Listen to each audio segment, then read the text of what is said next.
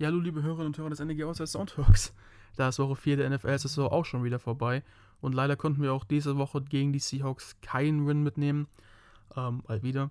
Deswegen haben sich Jan, Lukas und ich heute zusammengesetzt, um das Spiel so ein bisschen Revue passieren zu lassen und auch so einen kleinen indirekten Ausblick ähm, auf die nächsten Wochen vorauszugeben. Ähm, es ist ein bisschen off the script gegangen, diese Aufnahme heute. Wir haben zudem auch eure Meinung, die ihr uns per Nachrichten bzw. per Sprachnachrichten an unsere Instagram-Page at 49 Empire GER schicken konntet, mit eingebunden. Ähm, die werden wir jetzt zunächst einmal abspielen, um eure Meinung so ein bisschen zu repräsentieren und danach werden wir darüber so ein bisschen diskutieren und unsere eigene Meinung mit einbringen. Habt viel Spaß beim Hören und Go Niners! Herzlich willkommen zu einer neuen Episode des Niner Empire Germany Outside Zone Talks, deinem deutschsprachigen 49ers Podcast. Viel Spaß beim Hören und Go Niners!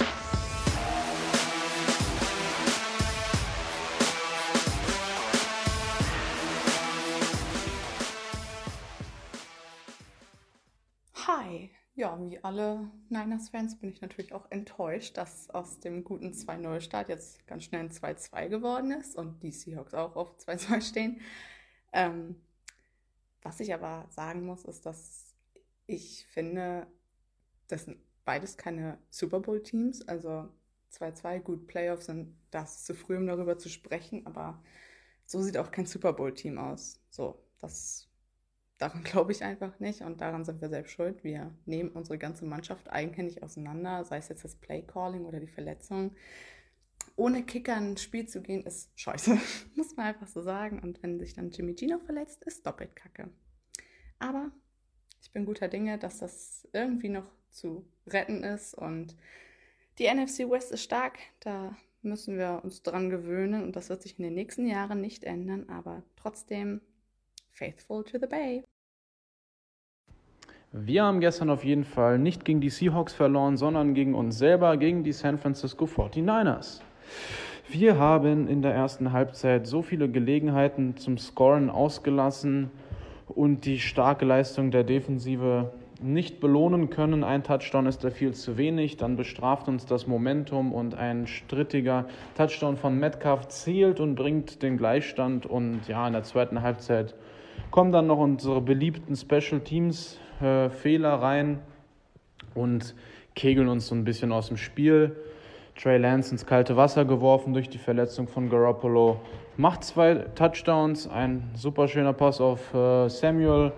Der andere war eher ein schneller Screenpass. Äh, alles in allem haben uns auch noch wieder mal eine PI einen Touchdown gekostet. Das war die Saison schon nicht nur einmal so. Also eine sehr, sehr ernüchternde Partie. Aber let's go. Bang Bang Niner Gang nächste Woche Sieg.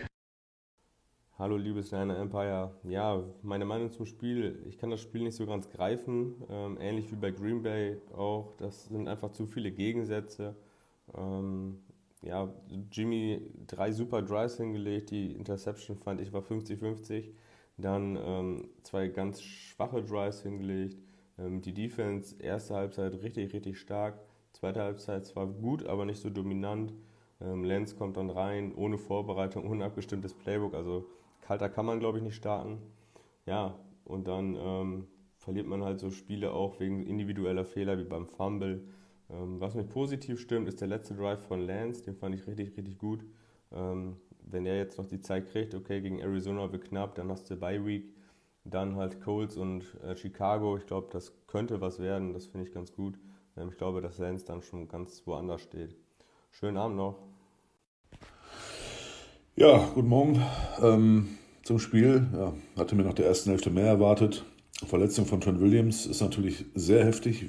Hoffe, er kommt schnell wieder. Jimmy G wird uns jetzt ein paar Wochen fehlen. Jetzt muss Trey Lance über die gesamte Distanz mal gehen. Ich bin echt gespannt. Das sah gestern ja schon echt gut aus, aber man hat ihm nur die Nervosität noch so ein bisschen angemerkt. Und äh, ja, Arizona wird wieder ein anderes Kaliber als Seattle, denke ich. Das wird noch eine Spur härter gerade in Richtung ähm, Offensive der Cardinals. Bin gespannt, hoffe natürlich das Beste. Grüße aus Duisburg, macht weiter so. Tschüss. Ja, moin Jungs, ich sende euch sonnige Grüße aus Mallorca. Hab mir das Spiel hier gestern im Hotelzimmer angeschaut. Und ja, was soll man sagen? Äh, absolut frustrierend. Ich weiß nicht, wie es euch geht. Ähm, ich hatte wirklich erwartet, dass wir dieses Spiel gewinnen. Und irgendwie ist das in vielerlei Hinsicht einfach ein Rückschritt.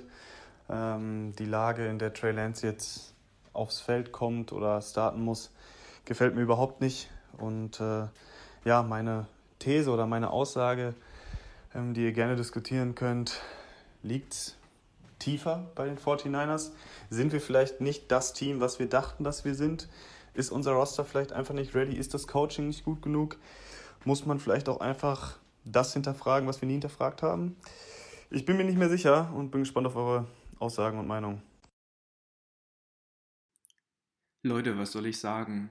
Ich bin so sauer gewesen heute Morgen oder heute Nacht, dass ich erst halb vier oder vier in Ruhe einschlafen konnte, weil ich irgendwie noch so unter Adrenalin und Frust war, weil wir es mal wieder geschafft haben, uns selbst zu schlagen und vor allen Dingen gegen Seattle Seahawks zu verlieren, die nicht wirklich besser waren als wir und auch keinem Contender oder Playoff-Team halt äh, gleichkommen.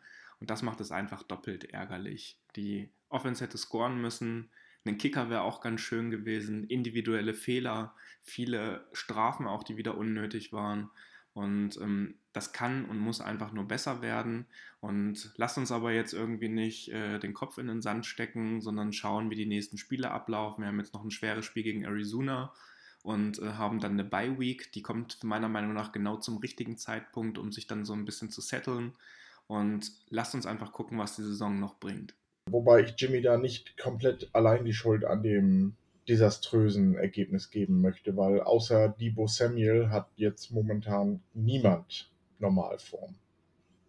Ähm, fängt bei der Offense Line an, äh, die in der zweiten Halbzeit komischerweise am Ende wieder relativ stabil stand, aber zwischendurch teilweise schon nach Sekunden zusammengebrochen ist und das gegen eine ziemlich äh, ja, äh, verletzungsgebeutelte Defense der Seahawks.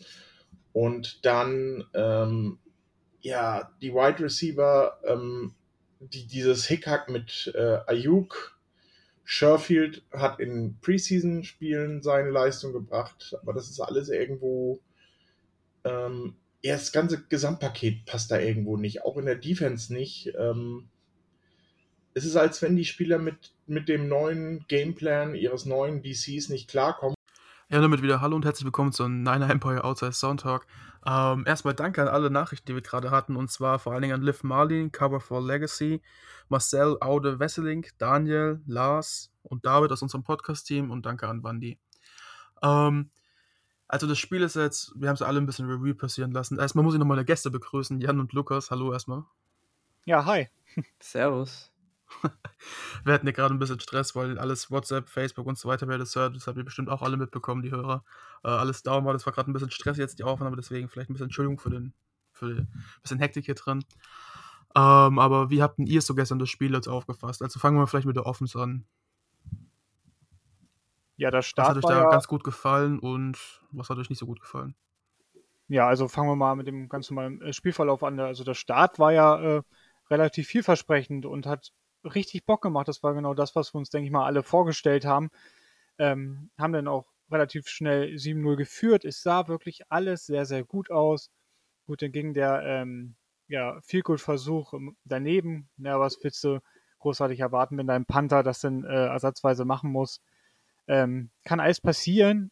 Und ähm, wir hatten die Seahawks im Griff. Unser Pass Rush hat äh, wunderbar funktioniert. Bosa mit dem Sack, Ford mit dem Sack.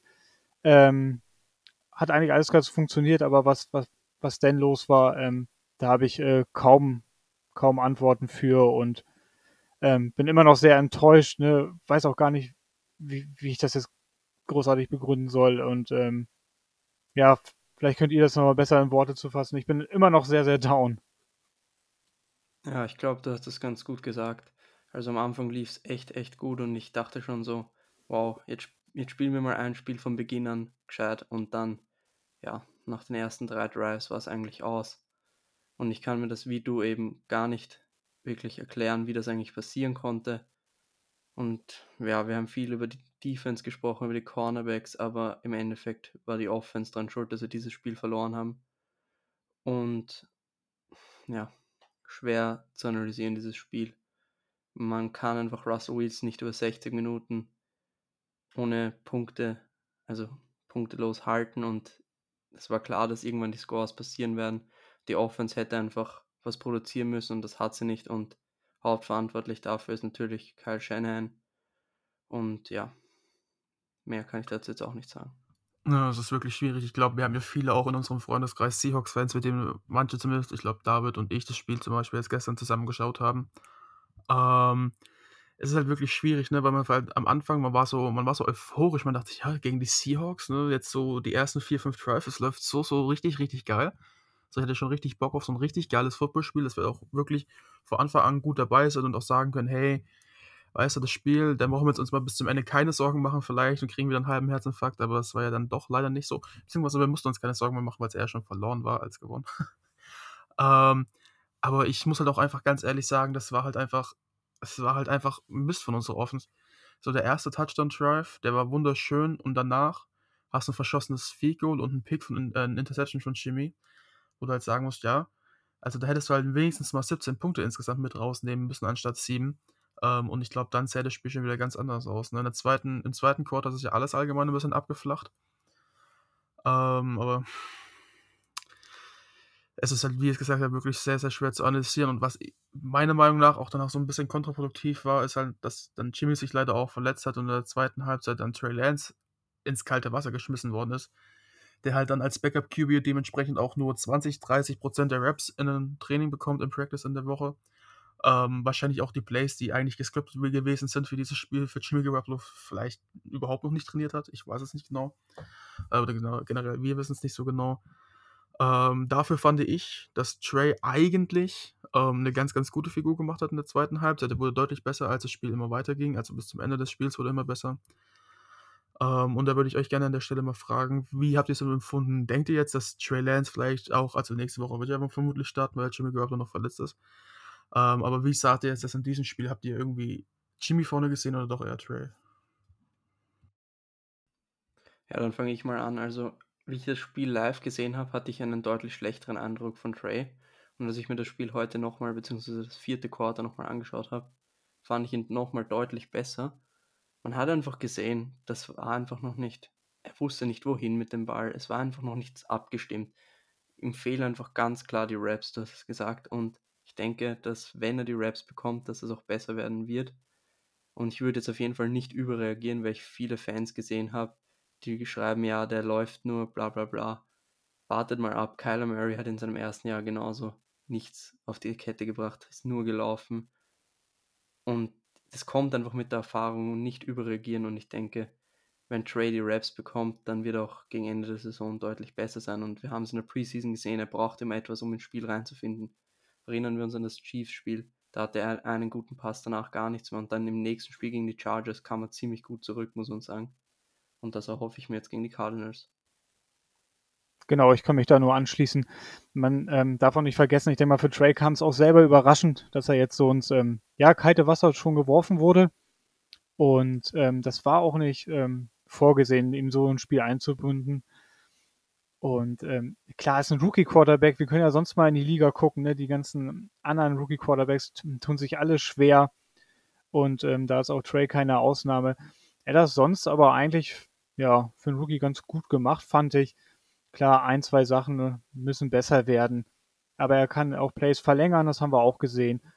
Und äh, ja, er hat Ansätze gezeigt, die gut waren.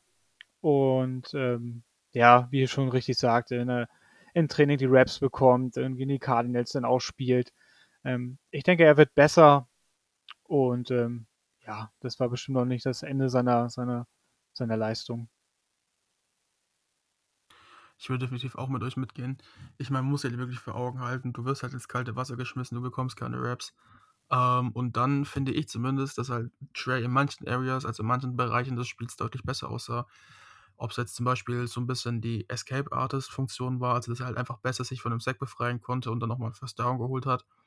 Ähm, wo ich auch gestern richtig, also ich fand es halt richtig schön, wenn man seine, Athlet, äh, seine Athletik gesehen hat. Ähm, ich dachte nämlich bei diesem einen Touchdown-Run gegen die Packers zum Beispiel, dass er halt schon irgendwie so nicht so schnell ist, wie man jetzt dachte. Ähm, aber er ist halt doch sehr, sehr flink auf seinem Bein. Ähm, und man hat halt dann doch gesehen, ne, bei Jimmy wäre es dann halt gestern vielleicht auch irgendwie 2, 3, 6 gewesen in den letzten paar Drives im letzten Viertel. Ähm, die konnte halt dann Trey verhindern, weil er halt eben beweglicher ist.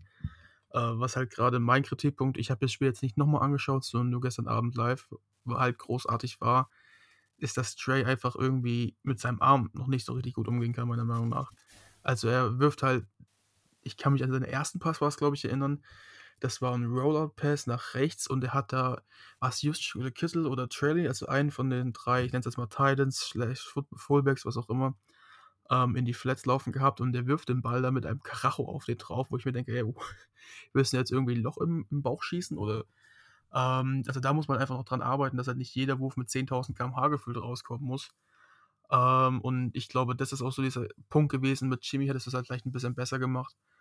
Ähm, am Ende noch, weil er halt einfach die Erfahrung mehr hatte und vielleicht ein bisschen weniger panisch gewesen wäre, was ja aber auch verständlich ist mit gerade mal 21 Jahren.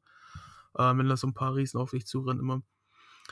Ist das ein schwieriges Thema. Ich gehe immer davon aus, dass wir jetzt Jimmy, wenn überhaupt, erst in Woche 1 nach der Bye Week, also in Woche 7 wiedersehen werden. Ähm, ich denke mal, dass er gegen die Cardinals ausfallen wird. Das ist ja aber noch nichts offiziell. Ähm, und ja, dann heißt das jetzt mit Trey Lance alles auf, also Coronas auf den Tisch quasi, alles raushauen, was geht gegen die Cardinals. Mehr als verlieren können wir nicht und ja, es ist halt so ein Spiel. Die Cardinals haben gestern die Rams auch sehr, sehr gut unter Schach gehalten. Also, es sind halt vermutlich zurzeit das heißeste Team in der NFC West. Das wird ein schwieriges Spiel. Ähm, aber wenn Trey Lance schafft, das zu gewinnen, dann könnte es meiner Meinung nach auch ein bisschen eng werden für Jimmy, dass er wieder zurückkommt als Starter. Ne? Das ist so die Frage. Um das Thema nochmal abzuschließen, es gibt eigentlich keinen schlechteren Zeitpunkt, um für einen Rookie Quarterback reinzukommen, als mit Rückstand gegen die Seahawks und dann wirklich nur in, also nur in Passing Downs. Und dafür hat er das echt nicht schlecht gemacht. Also das hätte viel, viel schlechter kommen können. Und das muss man erstmal sagen. Und ich denke nicht, dass Jimmy uns das Spiel gewonnen hätte. Das denke ich auch auf jeden Fall nicht. Ich denke nur, dass es halt vielleicht ein bisschen runder gewesen wäre. Man hat ja gestern halt im Spiel schon diese, diese Hektik halt einfach gesehen. Ne?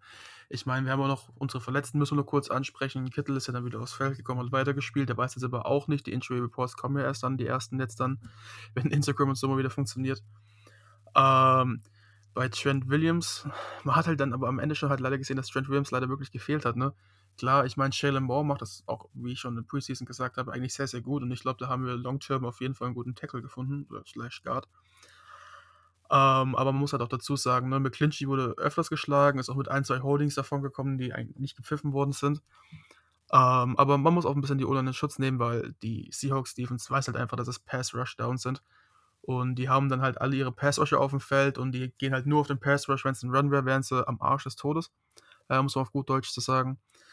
Ähm, aber das ist halt immer dann dieser Nachteil, den man als O-Liner hat. Da muss man mit zu klar, zurechtkommen. Wir haben es dann auch gesehen. Es hat danach funktioniert, ob zum Beispiel jetzt ein Juszczyk oder ein Kittel dann mit Clinchy geholfen hat, den End zu chippen, dass er nicht komplett sofort ihn umrushen kann. Ähm, es hat dann einigermaßen funktioniert. Der Druck war halt trotzdem ständig da und ich meine, unter Druck so zu spielen. Ich bin eigentlich recht zufrieden, so wie Trey gestern gespielt hat. Ich glaube, man hat sein Potenzial auf jeden Fall aufblitzen sehen. Es ist auf jeden Fall noch nicht Zeit, um überzureagieren nach einem halben Spiel, so ich das teilweise Definitiv, gelesen ja. habe. Also gebt dem Mann einfach mal die ganze Saison Zeit. Kein Rookie Quarterback kam raus und hat gleich alles zerstört. Das wird nie passieren, also es wird so gut wie nie passieren. Und es ist quasi nie passiert. Also gebt ihm einfach Zeit. Wir wussten vorher, auf was wir uns einlassen. Wir haben einen Rohdiamanten geholt im Draft. Dann verliert bitte auch nicht die Geduld mit ihm. Absolut richtig. Ähm, wird die Zeit brauchen und ähm, die müssen wir ihnen auch einfach geben. Und ich denke mal, wir sind uns jetzt hier in der Runde auch einig. Ähm, die Zeit wird er sich nehmen und sich weiterentwickeln. Aber ähm, ist das jetzt die Zeit? Wir haben alle gedacht, wir sind hier der große Contender. Und ähm, für mich persönlich war es gestern ein richtungsweisendes Spiel. Ich habe so für mich selber so gedacht, wenn wir das Ding gewinnen, dann äh, kann das die Saison wirklich was Großes werden. Dann hätten wir die Seahawks auf 1-3 gehabt, wir selber würden 3-1 stehen. Es ist jetzt natürlich, wie wir alle wissen, ganz anders gelaufen und ähm, da möchte ich jetzt mal ein bisschen ein anderes Thema äh, einschneiden. Wie seht ihr jetzt so die Entwicklung der Mannschaft? Wo, ähm, oder anders gefragt, wo, wo, wo stehen wir gerade? Sind wir immer noch der Contender? Sagen wir jetzt, okay, wir geben jetzt Trey die Chance, wenn wir verlieren, ist das auch nicht so schlimm. Wir wollen jetzt eine Entwicklung sehen. Ich meine, Shanahan ist seit 2017 da. Ich meine, Verletzung hin und her die letzten Jahre. Wir hatten eine Winning Season, das war 2019 so langsam, ich bin ein optimistischer Mensch von Grund auf, aber so langsam denke ich auch, das war 2019, haben wir vielleicht alle über unser Potenzial gespielt und es geht einfach nicht wirklich voran. Und ähm, bin vielleicht noch ein bisschen äh, voller Emotionen, aber wie, wie schätzt ihr da die Lage unserer Niners so ein? Hm, also ich habe es gestern auch in der internen Gruppe schon gehabt. Ich sehe es halt immer ein bisschen anders.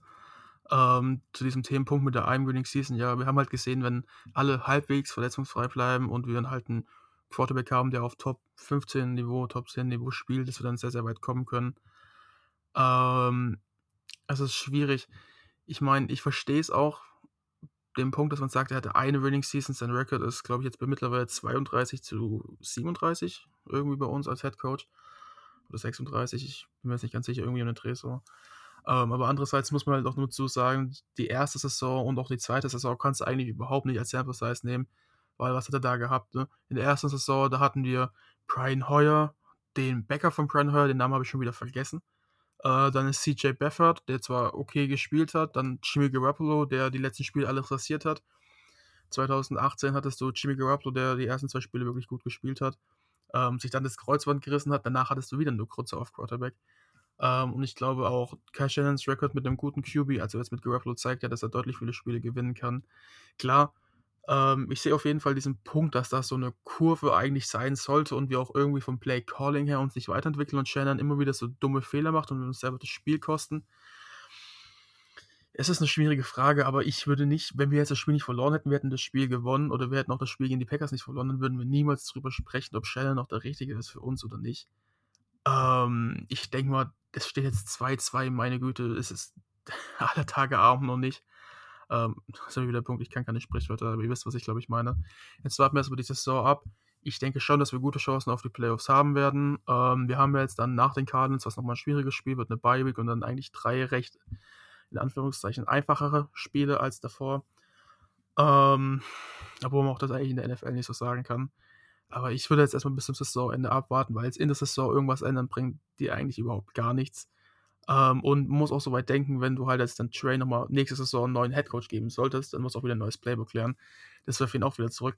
Jetzt warten wir erstmal die Saison ab und danach können wir eine Entscheidung fällen, was am besten ist oder was nicht. Aber jetzt wegen ein, zwei Spielen rumzumachen und zu sagen, hey, Shannon ist nicht der Typ, der von Muscles immer wieder.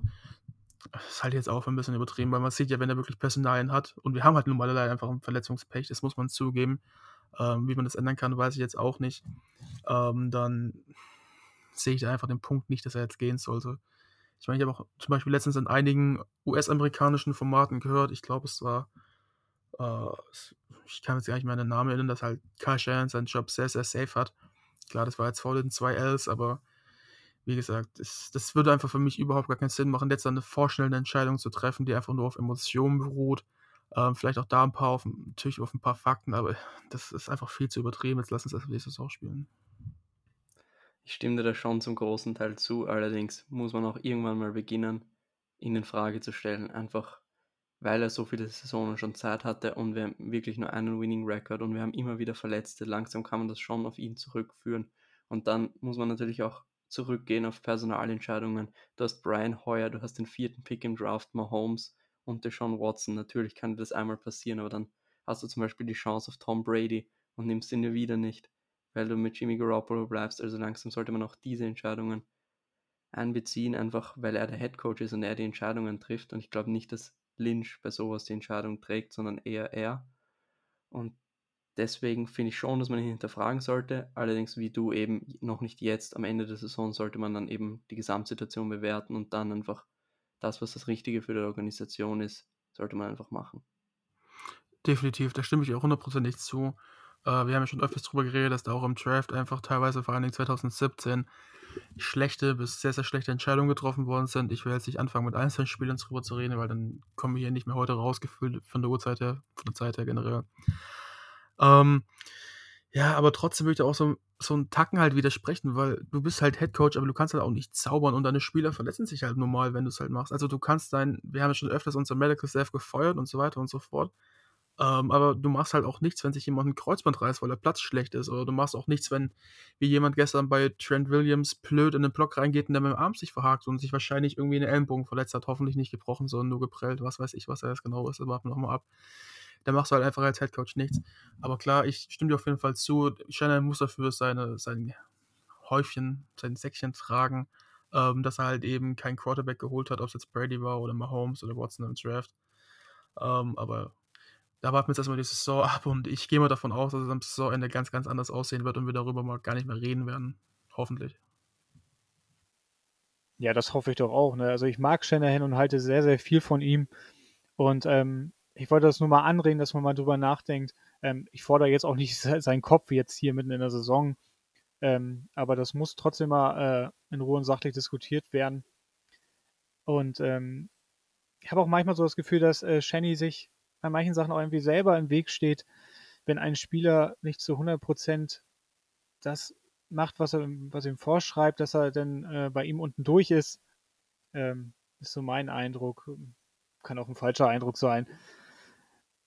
Aber ähm, ja, weiß nicht, wir sind, denke ich mal, auch alle irgendwie enttäuscht und also mich hat die Niederlage sehr, sehr, sehr getroffen.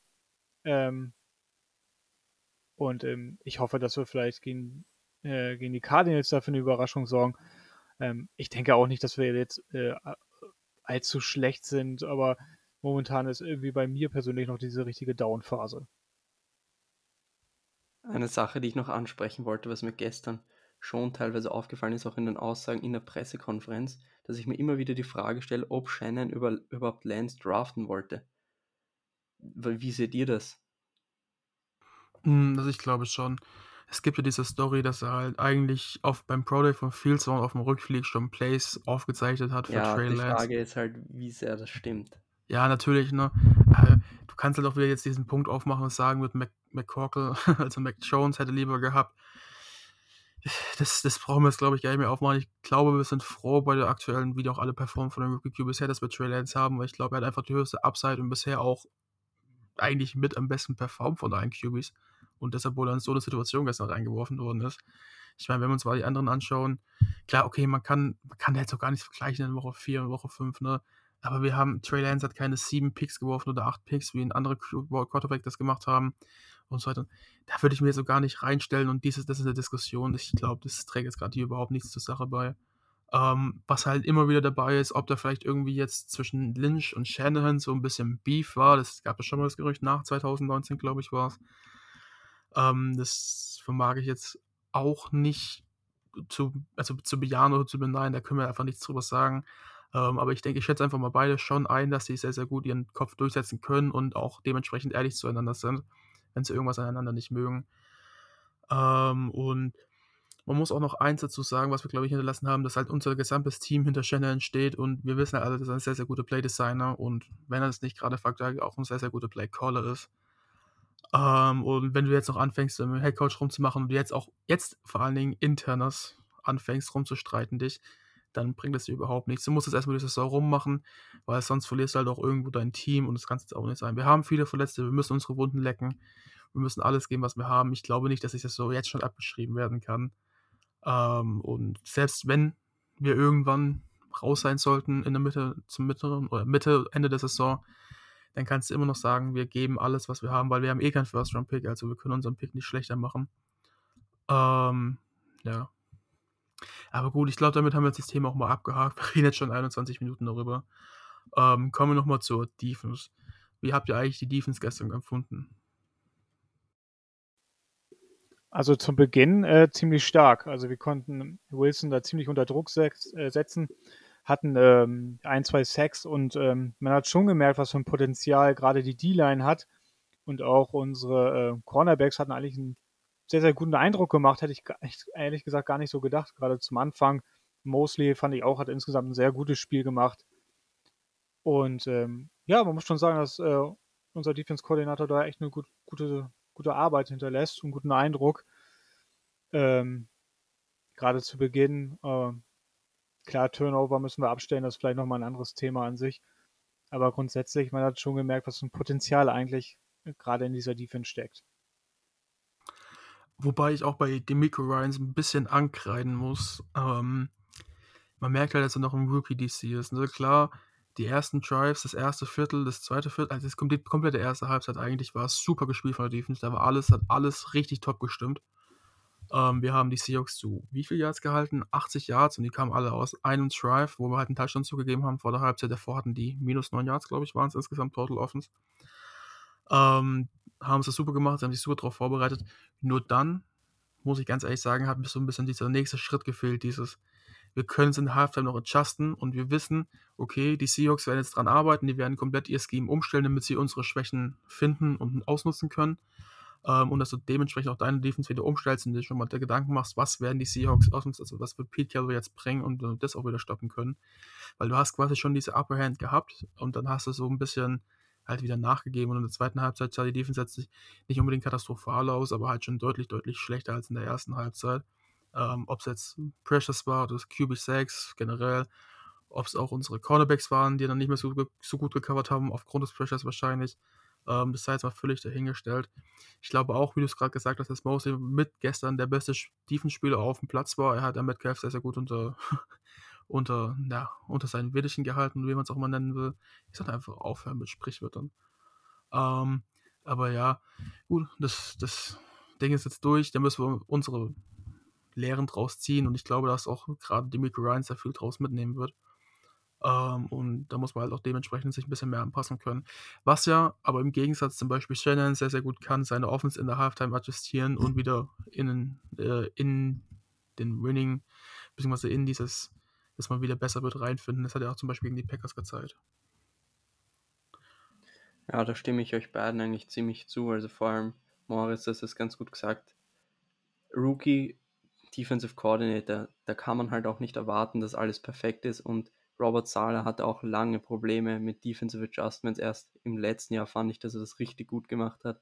Und da braucht er einfach seine Zeit.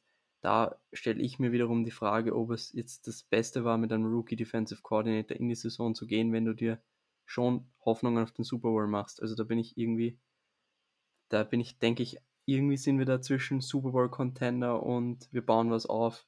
Da sind wir irgendwie gefangen gewesen in der Offseason, finde ich. Und das merkt man auch in dieser Entscheidung. Aber um kurz auf die Defense zu sprechen zu kommen, die ersten fünf Drives waren, glaube ich, three, ähm, hatten, glaube ich, kein First Down, die Seahawks. Und das war extrem gut. Normalerweise musste da locker schon mit zwei, drei Scores führen.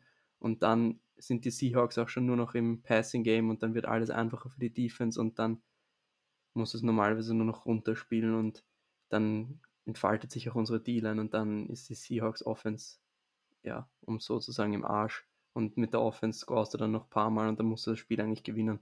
Also die Defense hat uns nicht dieses Spiel verloren, sondern die Offense.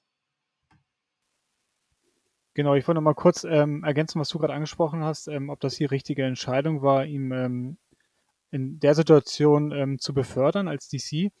Ich denke schon. Ähm, er kennt ja das System, ist glaube ich auch schon seit 2017 äh, bei den Niners, war ja zuletzt auch Linebacker-Coach und ähm, denke, das, das kann man schon machen, ne? wenn man das ganze System kennt, die, die Spieler kennt. Und er macht ja auch grundsätzlich keinen schlechten Job, ne? Und ähm, klar, kann er noch viel dazulernen. Und aber ich denke, die Saison ist noch jung. Und ähm, ja, also wie gesagt, wir haben ja keine schlechte Mannschaft und ähm, wir können uns aber alle noch steigern. Aber ich denke schon, dass es die richtige Entscheidung war, ihn als äh, DC einzusetzen wir müssen uns ja auch mal vor Auge halten, dass wenn man sich einen neuen DC sucht, dann muss es ja auch einer sein, der mit den Personalien passt, beziehungsweise der damit arbeiten kann. Und wir haben nun mal mit Robert Sala eine sehr, sehr unique, also einzigartige Defense gehabt, also von der Play vom Playstyle her. Ähm, weil wir hatten ja Anfang 2017, 2018 immer noch dieses, dieses, ich nenne es jetzt mal, dieses Gefühl im Kopf, dass wir eigentlich nur eine Seahawks-Defense sind und die imitieren. Das war ja dann ab 2019 mit unserer Right 9 gar nicht mehr so. Das war ja ein komplett anderer Playstyle, als Seattle hier gespielt hat. Klar haben wir noch viel Cover Free gespielt, aber halt unsere Defensive Front sah ganz anders aus und auch da hat es dann sehr, sehr gut funktioniert.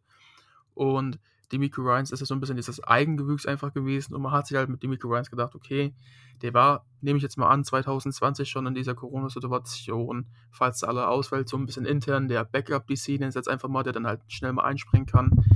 Und sie haben sich halt gedacht, okay, das ist ein junger DC, der bringt vielleicht noch ein paar eigene Gedanken irgendwo mit rein. Ähm, das ist jetzt mit Eigengewüchs, der kann das so ein bisschen weiterführen, wie Salah konnte. Vielleicht noch da ein paar Tipps mitgenommen von ihm. Vielleicht stehen die auch heute noch in Kontakt. Gebt immer hin und wieder mal ein paar Tipps, das kann ja sein. Ich will es jetzt nicht bestätigen oder verneinen, ich weiß es nicht genau. Ähm, also ich verstehe die Entscheidung da schon und wenn man halt in ihm was sieht, dann sollte man das auch mitnehmen. Ähm, aber es ist halt dann auch, da gebe ich Lukas auch wieder definitiv recht und auch ich fand den Vergleich sehr, sehr gut, dass wir irgendwas zwischen Super Bowl Contender sind und Aufbauteam. Ähm, das ist halt eine sehr, sehr schwierige Situation. Was, was willst du machen?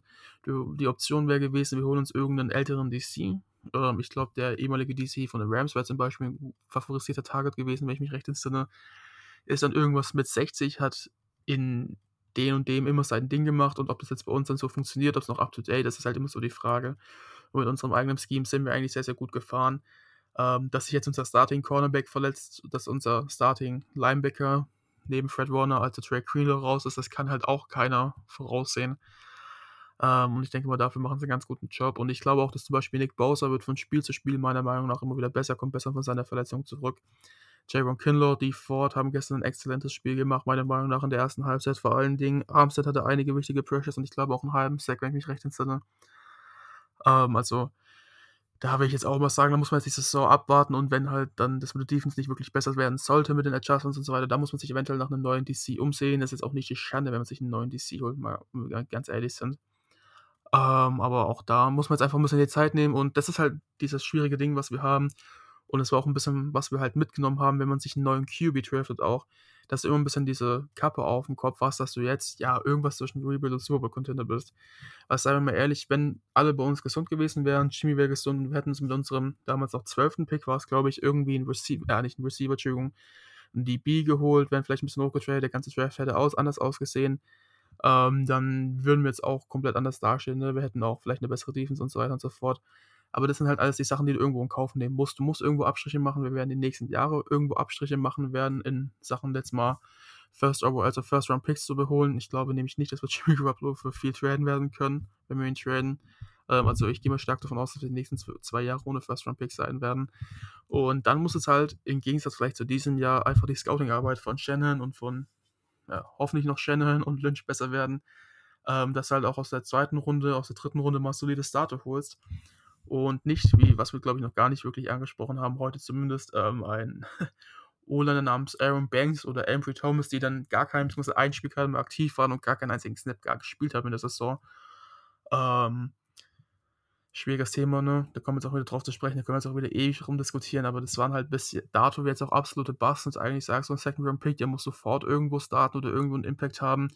Und wenn du dir dann schon irgendwie einen Aufbauspieler holst, ähm, was du auch verstehen kannst, weil du eben die nächsten Jahre weniger Pick hast und du irgendwie Talent ansammeln willst, dann hol dir doch bitte irgendwie einen Guard, der nicht schon 23, 24 ist, sondern 21 ist.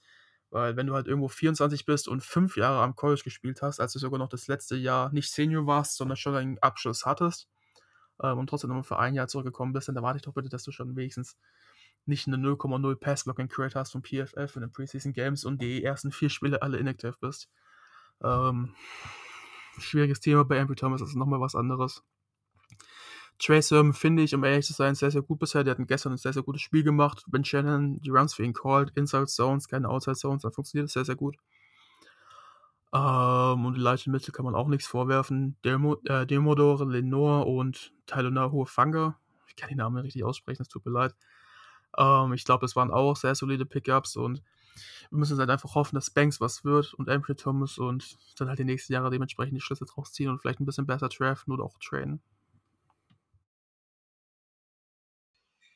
Ja, bei den Rookies würde ich dir zustimmen. Also wir hatten mit den Late Round Picks eigentlich wirklich sehr, sehr solide Picks. Also wenn, wenn wir jetzt wenigstens in den ersten drei Runden einen fähigen Starter gedraftet hätten, würden wir von einer sehr, sehr guten Draft-Class reden. Und so sprechen wir jetzt eigentlich von einem, naja, unterdurchschnittlichen, weil wir eigentlich keinen richtigen Starter rausgeholt haben. Ja gut, Sermon, Sermon kann man schon als einen guten Pick ansehen bis jetzt, denke ich mal. Ja, kann man so sehen, aber wir haben halt auch für ihn hochgetradet, da erwartet man dann halt auch noch ein bisschen mehr. Ja gut, ich muss aber auch mal ganz ehrlich sagen, ich meine, der hat gestern fast 100 Yards Rushing gehabt, ich glaube 4,5 Yards pro Carry, ähm, dafür, dass er halt eigentlich, ja, Gut, die Seahawks ist jetzt nicht gerade die beste Defense, aber er hat ja auch gegen die Packers die Woche davor über 4 Yards pro Carry gehabt und ich glaube, das kann man jetzt eigentlich nicht wirklich als so schlecht betrachten. Ich glaube, da hat man schon einen soliden Starting Running Back rausgeholt. Vor allem, weil er eigentlich auch kein wirklicher Scheme-Fit ist und halt dementsprechend du eigentlich einen Teil der Plays bekommen, die auch mal für Jeff Wilson ähnlich gedacht gewesen sind. Ähm, es war ganz spannend zu sehen, wenn er zurückkommt. Das ist halt eigentlich so eine Symbiose werden sollte aus Mitchell, Hasty, Sermon in der Zukunft, weil ja dann Mossad leider schon ein bisschen älter ist und ich nicht und weiß, Mitchell. ob wir den die nächsten Jahre noch sehen werden. Ja, ich meine ja Mitchell, äh, Hasty und Sermon, sorry, wenn ich den jemanden vergessen habe. Ähm, ich glaube, es war jetzt auch ein Third-Round-Pick, da kann man jetzt auf jeden Fall nicht von einem schlechten Pick reden. Also ich glaube, da müssen wir jetzt einfach mal abwarten, was da kommt. Aber wenn er so weitermacht wie bisher, ähm, da ist er, denke ich mal, auch auf Pace, irgendwie 800, 900 Yards Rushing rauszuholen. Wenn er das mit ein paar Touchdowns macht und über 4 Yards pro Carry, dann denke ich mal, ist das eigentlich ein sehr, sehr guter Pick gewesen für die dritte Runde. Ja, das denke ich doch auch, ne? Ja, aber Banks, das ähm, tut halt weh im Moment. Das tut halt richtig weh. Und ähm, weiß nicht, hast es ja angesprochen, Moritz, wenn er äh, schon 24, 25 ist, ähm, weiß ich nicht, ob, warum man das denn macht in der zweiten Runde. Aber die werden sich ja schon etwas bei gedacht haben. Vielleicht äh, braucht er auch ein bisschen, ein bisschen Zeit, sich daran zu gewöhnen. NFL ist ja doch noch was anderes. Wollen wir es einfach mal hoffen. Nochmal zu Sermon hat mir eigentlich auch ganz gut gefallen. Und ich denke, der, der Pick geht auch so weit in Ordnung. Ähm, aber gerade in den nächsten Jahren, da müssen wir unsere Arbeit im Scouting echt verbessern. Gerade wenn wir in den nächsten zwei Jahren mit allergrößter Wahrscheinlichkeit äh, keinen First Rounder haben. Ähm, das ist aber alles Zukunftsmusik. Da mache ich mir jetzt Stand heute noch nicht so viel Gedanken. Aber hoffe auch, dass ähm, ja, Embry Thomas da irgendwie das noch mal die Chance bekommt, die auch nutzt. Ähm, das ist auch schwierig, denke ich mal, für ihn ist. Er hat ja ähm, ein Opt-out ähm, gewählt in der letzten College-Season. Ähm, ah, wir müssen sich ja auch irgendwas dabei gedacht haben. Es ist halt wirklich schwierig. Aber da können wir uns, äh, denke ich mal, nach der Saison nochmal zusammensetzen äh, und die Draft-Class bewerten. Aber da haben wir auf jeden Fall noch Luft nach oben, was so die Zukunft angeht im Draft. Mm, definitiv. Und ich meine, wir müssen auch eigentlich noch unseren letzten Punkt ansprechen, auch wenn es natürlich wehtut, dass wir jetzt Aaron Banks haben mit 24, ich habe gerade nochmal nachgeschaut, und hätten Asante Samuel Jr. haben können, ähm, in der zweiten Runde, der nach ihm gegangen ist. Ähm, das ist eigentlich mit ein großer Faktor, warum wir gestern verloren haben und auch eigentlich komplett dann auf Two-Point-Conversions immer gehen mussten und unser Field verschossen haben, war, dass Roby Gold sich bei den Pre-Game-Warm-Ups den Groin, also ich meine, es ist der Oberschenkelmuskel, verletzt hat und halt nicht kicken konnte an seinem Kickbein ähm, aber trotzdem die ganze Zeit mit Pat und Jersey angezogen da an der Seite stand und ich dachte mir halt schon die ganze Zeit, ja, ist es jetzt wirklich so schlimm, dass du gar nicht kicken kannst? Warum bist du dann überhaupt noch angezogen? Dann zieh doch um. Ähm, oder ist du vielleicht doch noch angezogen, falls du irgendwie einen Game-Winning-Kick machen solltest und schicken ihn dann rein? Weil, sagen wir mal ehrlich, Mitschinowski ist diese Saison ein sehr, sehr, sehr guter Panther, vermutlich mit einer der besten der NFL. Grüße dabei gehen nach Lars an Malle, der ja immer so ein bisschen der Mitschinowski-Hater war. Ähm, gut, ich eigentlich auch, aber die Saison spielt jetzt wirklich gut, das muss man ihm geben, aber ein Panther ist halt kein Kicker, ne? Und klar, du kannst mal erwarten, dass er eigentlich ein PA-Team macht. Ich meine, einen hat er ja gemacht, einen hat er versemmelt und ein Field Goal hat er versemmelt. Ähm, das schränkt dann halt schon sehr ein. Ärgerlich. Ich hoffe, dass Gold wieder spielen kann nächste Woche, sonst müssen wir uns einen anderen Kicker suchen ähm, für ein Spiel. Aber ja, gut. Was willst du machen? Kann halt passieren im Pre-Game Warm-Up. Ne? Ist halt eben Football und kein Rasenhalmer. Ja, aber ich finde, ähm, was ist denn da beim Aufwärmen passiert? Wie kann, also als Kicker musst du dich doch einschätzen können, dass du äh, dich so warm machst, dass du dich nicht großartig verletzt. Also das, ähm, ja klar kann das mal passieren, dass du irgendwie eine falsche Bewegung machst. Aber das ist schon irgendwie, ah, ich weiß nicht. Ich habe da irgendwie ein komisches Gefühl mit. Der, der, wird schon Schmerzen gehabt haben. Also ich denke nicht, dass er sagt, auch Mensch, heute, heute nicht, ne? Ähm, ja, weiß ich nicht. Also, ähm, ja, ist, äh, schwierig. Hat so zum Gesamtbild auch irgendwie gepasst zu gestern. Ähm, trotzdem ähm, nochmal zu, zu Mitch. Also ich finde auch, dass er eine super Saison macht, bisher ähm, eine super Saison spielt. Trotzdem denke ich, dass du den äh, Point after Touchdown, das kannst du eigentlich auch machen als, als Panther, da bist du doch irgendwie da fast im Game drin. Halte ich schon für möglich. Ich denke mal, das wirst du doch im Training auch mal äh, drin haben, dass der Ersatzkicker auch mal ab und zu äh, ja, ein paar Kick, Kicks ausübt äh, aus äh, verschiedenen äh, Entfernungen. Ähm, das beim, beim absoluten Notfall oder äh, bin ich da irgendwie, schätze ich das Ganze völlig falsch ein. Äh, ich denke mal, ein Ersatzkicker, der muss doch irgendwie auch im, im Training sein, also nicht täglich, aber so ab und zu mal, dass das, wenn mal was passiert, dass er dann auch da ist. Hm, ja, natürlich, du eigentlich ist es so, ich weiß jetzt nicht, wie es genau bei den Niners ist, aber es ist übergangen gäbe in der NFL, was man auch bei Hard Knocks manchmal sieht. ähm, dass halt der Panther und der Kicker jeweils auch ein bisschen so, ich glaube, 10, 15, 20 Prozent mal das jeweils andere trainieren und auch mal kicken können. Ähm, aber es ist halt auch immer gerade bei Panther und zum Kicker, also ein Panther, der dann kicken muss, immer ein bisschen schwierig, weil du bist es ja nicht gewohnt, dass du dich dann hinstellen musst, den Ball auf den Boden treffen musst. Dann hat er auch Juszczyk gestern einfach keinen sehr guten Hold gemacht bei dem Einfüger, was er verschossen hat. Ähm, da hat man gesehen, der wird jetzt auch natürlich trainiert haben, aber dass die Narbe halt nicht vorne war, wie es eigentlich sein sollte, so ein bisschen quer, so vielleicht 30, 40 Prozent äh, an der Seite war. Ähm, 30, 40 Grad, Entschuldigung. Das macht halt auch natürlich immer für dazu, dass der Kick dann nach links geht, wenn es zu weit rechts ist, die Naht. Ähm, das sind Kicker sehr, sehr wählerisch. Ja, ich meine, das Field Goal, das kann ich ihm jetzt nicht großartig ankreiden. Das waren aus dem Fall aus, ich glaube, 40 Yards, plus minus ein paar Yards. Das, das musst du nicht unbedingt machen, das kann man verstehen. Ähm, aber dass du so ein PAT mal bitte treffen darfst, das wäre schon. Und also wäre schon drin und das halt auch, dass du halt sogar siehst, dass Shannon sagt, wir gehen für Two-Point-Conversions und nicht für ein PAT, weil wir Angst haben, dass uns der Panther kein PAT treffen kann. Das spricht ja auch schon Bande. Ähm, und vielleicht zum Thema Gold ganz kurz. Schwierig. Also, das ist ja nicht das erste Mal, dass er verletzt fehlt. Er ist ja für den Kicker sehr, sehr häufig, eigentlich relativ häufig verletzt. Und natürlich, das passiert vielleicht mal, wenn du dich dumm irgendwie der Grasnarbe hängen bleibst bei den Warm-Ups oder was weiß ich, dass dir dann irgendwo was zerrst und deswegen nicht gescheit kicken kannst und Schmerzen hast. Vielleicht ist halt auch einfach mittlerweile Zeit, sich nach einem anderen Kicker mal umzusuchen, weil es tut mir leid, wir können keinem Kicker fast 5 Millionen pro Jahr zahlen, wer dann verletzt ist und mittlerweile wie Gold auch nicht mehr die allerbeste Statistik vorweisen kann. Genauso sehe ich das eigentlich auch, weil Gold, ja, er ist zwar sehr solide, wenn du jetzt unter 45 Yards dir seine Kicks anschaust, aber wenn du dann über 45 Yards gehst, kann ich mich an kaum ein Field Goal erinnern, was er in den letzten zwei Jahren getroffen hat. Vielleicht ein, zwei Ausnahmen. Den Rest sind wir eigentlich dafür gegangen oder haben gepantet. Also wenn du schon so viel Geld verdienst, dann musst du auch wirklich treffen und er ist wirklich nicht mehr der Jüngste. Und wie du es gesagt hast, oft Verletzungs also ist oft verletzt. Also vielleicht, wir werden vielleicht jetzt einen neuen Kicker haben nächste Woche. Und vielleicht sollte man dann noch auf den setzen, wenn er nächste Woche ganz gut spielt. Hm, das ist immer so ein bisschen die Frage. Ne? Ich muss bei Gold vielleicht sogar ein bisschen widersprechen. Der macht auch mal aus gut bis zu 50 Yards ein paar Field Goals. Ähm, aber was halt gerade seine Stärke war, dass er halt seine Nerven immer behält und dann auch Game-Winning Field Goals wirklich macht was man ja gerade in diesem Einspiel gegen die Seahawks gesehen hat, wo dann der Backup ein paar Kicks verkackt hat, äh, beziehungsweise den wichtigen Kick verkackt hat, deswegen wir den, das Spiel verloren hatten in der Overtime. Ähm, ich glaube, es war 2019 sogar, oder 2019. Ja, das war die genau. erste Niederlage.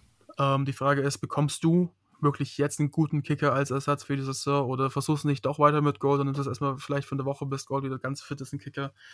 Ich kann es ich kann's euch nicht beantworten. Das wird jetzt einfach nur die Zeit zeigen, wie schwer Gold wirklich verletzt ist und wie sein Vertrag jetzt genau strukturiert ist. Das weiß ich jetzt gerade leider ad hoc nicht. Ähm, ja. Alles ja. insgesamt war das Spiel einfach gestern wirklich ganz enttäuschend, eigentlich auf fast jeder Ebene. Da ist dann noch wieder für mich die Frage, wenn du jetzt das nächste Spiel zum Beispiel verlierst, der Kicker sieht gut aus, dann bist du schon wieder zwei, drei, gehst du dann, bist du dann eher im Rebuild oder versuchst du immer noch Contender zu sein? Weil dann kannst du zum Beispiel deinen Kicker ausprobieren über die ganze Saison. Bei, bei 2, 3, wenn du jetzt gegen die Cardinals verlierst, da denke ich mir, mache ich mir noch gar keine Sorgen. Weil die drei Wochen nach der Bye Week sind ja erstmal nicht so schwere Gegner. Ich muss gleich mal gucken, wer es noch Die nächsten war. Gegner sind Colts, Bears und dann Rams nach der Bye Week.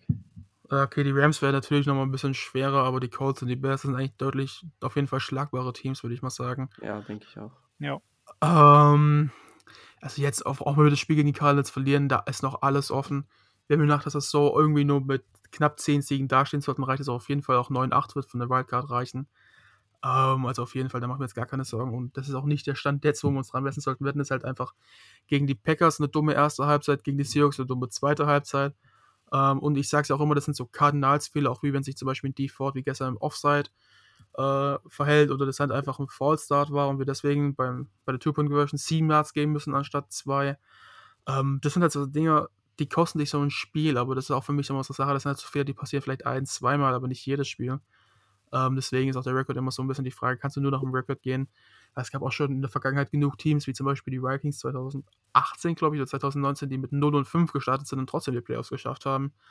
Ähm, und ich denke mal, da sollte man sich erst die Sorgen drüber machen, wenn es wirklich soweit ist und nicht nach Woche 5 dann schon. Ähm, wenn jetzt zum Beispiel Jimmy fit ist, nächste Woche, würdet ihr dann mit Trey gehen oder mit Jimmy? Hm. Das, Ich würde sogar mit Jimmy gehen, um ehrlich zu sein, weil ich glaube, Trey ist einfach nur nicht ganz ready genug, gerade gegen die Cardinals, die dann so ein sehr, sehr schwerer Gegner sind. Ähm, es ist schwierig. Es heißt ja eigentlich, du verlierst wegen der Verletzung nicht deinen Starting-Job. Das ist immer so dieser Konsens in der NFL, der halt auch gerne mal über Bord, übers Bord, über Bord geworfen wird. Über Bord geworfen wird, jetzt habe ich es. Ähm, aber ich glaube nicht, dass wir mit Trey Lance gehen werden. Da muss man noch ein bisschen passiver sein. Wir haben ja gestern gesehen, dass er noch ein paar Defizite hat, an denen er arbeiten muss. Ähm, vielleicht bekommt er mal ein paar mehr Snaps in den Spiel oder auch in Trainingeinheiten ein paar mehr Raps vielleicht. Das kann ich mir vorstellen.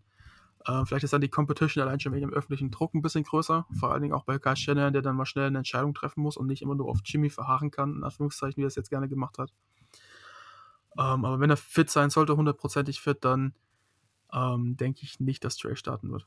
Weil wenn du halt auch Trey startest und er spielt gerade gegen die Cardinals nicht so gut, dann ist es halt auch wieder ein bisschen kontraproduktiv, weil wie willst du ihn dann, willst du ihn dann wieder benchen, damit gewährst du auch seine Karriere ein bisschen. Das ist einfach viel zu viele Fragezeichen, meiner Meinung nach. Ja, kann ich genauso mitgehen. Ich denke, auch wenn Jimmy wirklich zu 100% äh, fit ist, sollte er auch spielen, dass du ähm, Trey immer noch in der Hinterhand hast, weil auch wie, wie du es gerade richtig sagst, wenn wir jetzt sagen, äh, Jimmy ist fit, aber ähm, wir gehen mit Trey, und gegen die Cardinals, was auch passieren kann, läuft es nicht. Und dann sagst du, ja, Trey, es reicht jetzt doch nicht, ihnen wieder benchen, Jimmy wieder rein. Das äh, macht es auch nicht besser. Ich denke, wenn Jimmy fit ist, aber er muss hundertprozentig fit sein, gehen wir mit Jimmy ins Spiel. Und ähm, ja, Trey haben wir noch in der Hinterhand. Der kann immer noch für einen Snap mal überraschend reinkommen, was bewirken. Aber ähm, ich gehe auch mit, wenn Jimmy fit ist, äh, soll er das äh, Team auch anführen. Das sehe ich auch so. Also wenn er hundertprozentig fit ist, muss er spielen. Aber wenn er nicht bei 100% ist, ich will nicht wieder so ein Spiel sehen wie gegen die Dolphins letztes Jahr, wo er so angeschlagen war und dann einfach keinen Wurf hingebracht hat. Also so scheiße ist dann Lance auch nicht, dass du ihn nicht spielen lassen kannst. Also da würde ich dann doch lieber Lance sehen als einen nicht fitten Jimmy. Definitiv. Und da habe ich vielleicht sogar noch einen ganz interessanten Punkt, den ich mir heute Nacht bzw. heute Morgen überlegt habe. Ähm, wie schwer muss Jimmy eigentlich verletzt sein, dass er am Seitenrand steht und nicht weiterspielen kann, weil für Jimmy selber geht es ja auch um einiges. Wenn er jetzt wieder ein, zwei Wochen ausfällt, dann wird es halt auch für die nächsten Jahre umso schwieriger, wieder einen Job für ihn zu finden. Ne? Das muss man sich auch mal überlegen. Es müsste eigentlich auch in seinem Interesse sein, vielleicht mal durch eine, äh, durch eine Verletzung, wenn es möglich ist. Ich weiß ja natürlich nicht, wie schwer das jetzt genau war, da muss man die Ergebnisse abwarten. Einfach auch mal durchzuspielen. Ne? Vor allem, welches Team wird für ihn traden, wenn du siehst, er hat in den letzten Jahren immer eine Verletzung gehabt nach ein paar Wochen. Ich glaube, kein Team wird mehr mit ihm als Starting Quarterback planen, ja, genau. wenn du genau. so verletzungsanfällig bist. Das dachte ja, ich mir auch. Ich dachte mir halt, ne, Entschuldigung, Jan. Ich wollte nur so kurz ergänzend sagen, du kannst nur mit Jimmy äh, traden, also billig traden als, als Übergangslösung. Wenn du weißt, du bist, äh, hast vielleicht einen Top-3-Pick nächstes Jahr, dass du mit Jimmy irgendwie überbrückst, aber Stand jetzt kann ich mir woanders als Starting QB auch nicht vorstellen. Äh, man muss halt dazu sagen, das haben wir schon öfters angesprochen. Ich sehe halt Jimmy, wir driften jetzt vielleicht ein bisschen ab. Ich gucke mal, bis wir gleich dann die Aufnahme beenden können, dass es nicht zu lange wird. Ähm, vielleicht äußern wir uns all kurz nochmal dazu, aber ich glaube halt nicht, dass das Jimmy so schlecht ist, wie er gemacht wird, wenn er wirklich durchspielen kann und sich nicht nochmal verletzt setzt. Großartig. Ähm, weil ich glaube halt schon, wenn er spielt, er ist ein guter Quarterback und es wird irgendein Team nie geben, ob es jetzt zum Beispiel die Steelers sind oder was weiß ich, die den QB brauchen werden die, äh, die äh, Saints zum Beispiel, wo er vom Scheme her ganz gut reinpassen würde, wenn James Winston doch nicht die Lösung ist. Da wird es immer irgendwas finden. Und wenn du es halt nur, wenn du nur einen Fourth und Fifth Round Pick, raus, äh, Pick rausbekommst, ist es immer noch besser als gar nichts. Meine Hoffnung war ja, wie auch von uns vielen, glaube ich, ich weiß nicht, ob es jetzt bei uns in der Runde hier zutrifft, dass er halt eine sehr, sehr gute Saison spielt und dann am Ende vielleicht sogar für einen First Round Pick oder für einen Second Round Pick getradet werden könnte. Äh, ich glaube, jetzt auch wieder mit der Verletzung, das wird halt wahrscheinlich eher schwierig. Ja, ich glaube, das hat jeder Niners-Fan gehofft, dass Jimmy jetzt so gut spielt und dann kriegen wir vielleicht sogar wirklich noch einen First-Round-Pick. Aber das Kritische, was ich bei der Sache auch sehe, ist, wer will seinen Vertrag übernehmen? Er hat noch ein Jahr Vertrag und ist scheiß teuer. Das ist, muss man auch ja. sagen. 27 Millionen ist schon, das ist, das ist schon eine gute Summe für jemanden, der viel verletzt ist, aber es ist jetzt auch nicht so viel. Ähm, vielleicht, gerade wie du es auch angesprochen hast, vor einem Pridge QB oder Jan, ähm, also als, als Bridge QB für ein Team, für ein Jahr, so wie zum Beispiel Fitzpatrick ist, äh, nur halt nur ein bisschen besser oder wie es auch zum Beispiel Alex Smith war. Ja, man kann es nicht sagen, es ist schwierig. Ich glaube, der wird irgendwo nochmal ein neues Team finden und wenn es wie Tennell ist, erstmal für ein Jahr auf der Bank und dann übernimmt er, weil er dann doch sich wieder gepusht fühlt und es machen muss. Er ist ja eigentlich immer auch ganz gut. Ähm, wir werden es sehen. Ähm, aber ich glaube, die Aufnahme war jetzt auch lang genug und deswegen, wenn ihr nicht noch irgendwas habt, würde ich mich jetzt auch langsam verabschieden und die Folge beenden. Von meiner Seite ist alles gesagt. Ich denke auch, es ist eine schöne Länge und wir haben viel Okay. besprochen. Wir haben vielleicht auch ein bisschen zu ausführlich gesprochen an manchen, äh, an manchen Stellen. Ähm, und vielleicht erstmal für, eure, für die Zuhörer an sich nochmal, wir werden in der Offseason, äh, nicht in der Offseason, in der Bye Week, also jetzt nach nä- nächster Woche, ähm, auch wieder ein Insta-Live machen, ein Insta-Live-Video, was ihr euch dann auch im Nachhinein oder live anschauen könnt. Ähm, und da werden wir so ein bisschen die Saison im kompletten bis dato betrachten und auch ein bisschen drüber sprechen, ob es Jimmy oder Trey der QB sein sollte. Äh, das genaue Datum liegt noch nicht ganz fest, wann wir das machen werden, aber sobald es äh, sobald es gefestigt, werden es natürlich auf unseren gängigen Social Media Plattformen posten. Ähm, da auch nochmal der Aufruf, dass ihr uns da alle überall folgen solltet, könntet, um immer, immer top informiert zu sein. Gerade David macht das heißt, dass er viel, ähm, dass die Informationen auch immer sehr, sehr schnell rauskommen. Ähm, und dann will ich mich auch bedanken bei Jan und bei Lukas, dass sie heute wieder dabei waren. Jetzt kommt noch ein kleiner Take von Wandy, der ja jahrelang bei uns unser Host war und eigentlich auch der Mitgründer von diesem Podcast war, der uns ja letzte Woche leider verlassen musste aus persönlichen Gründen.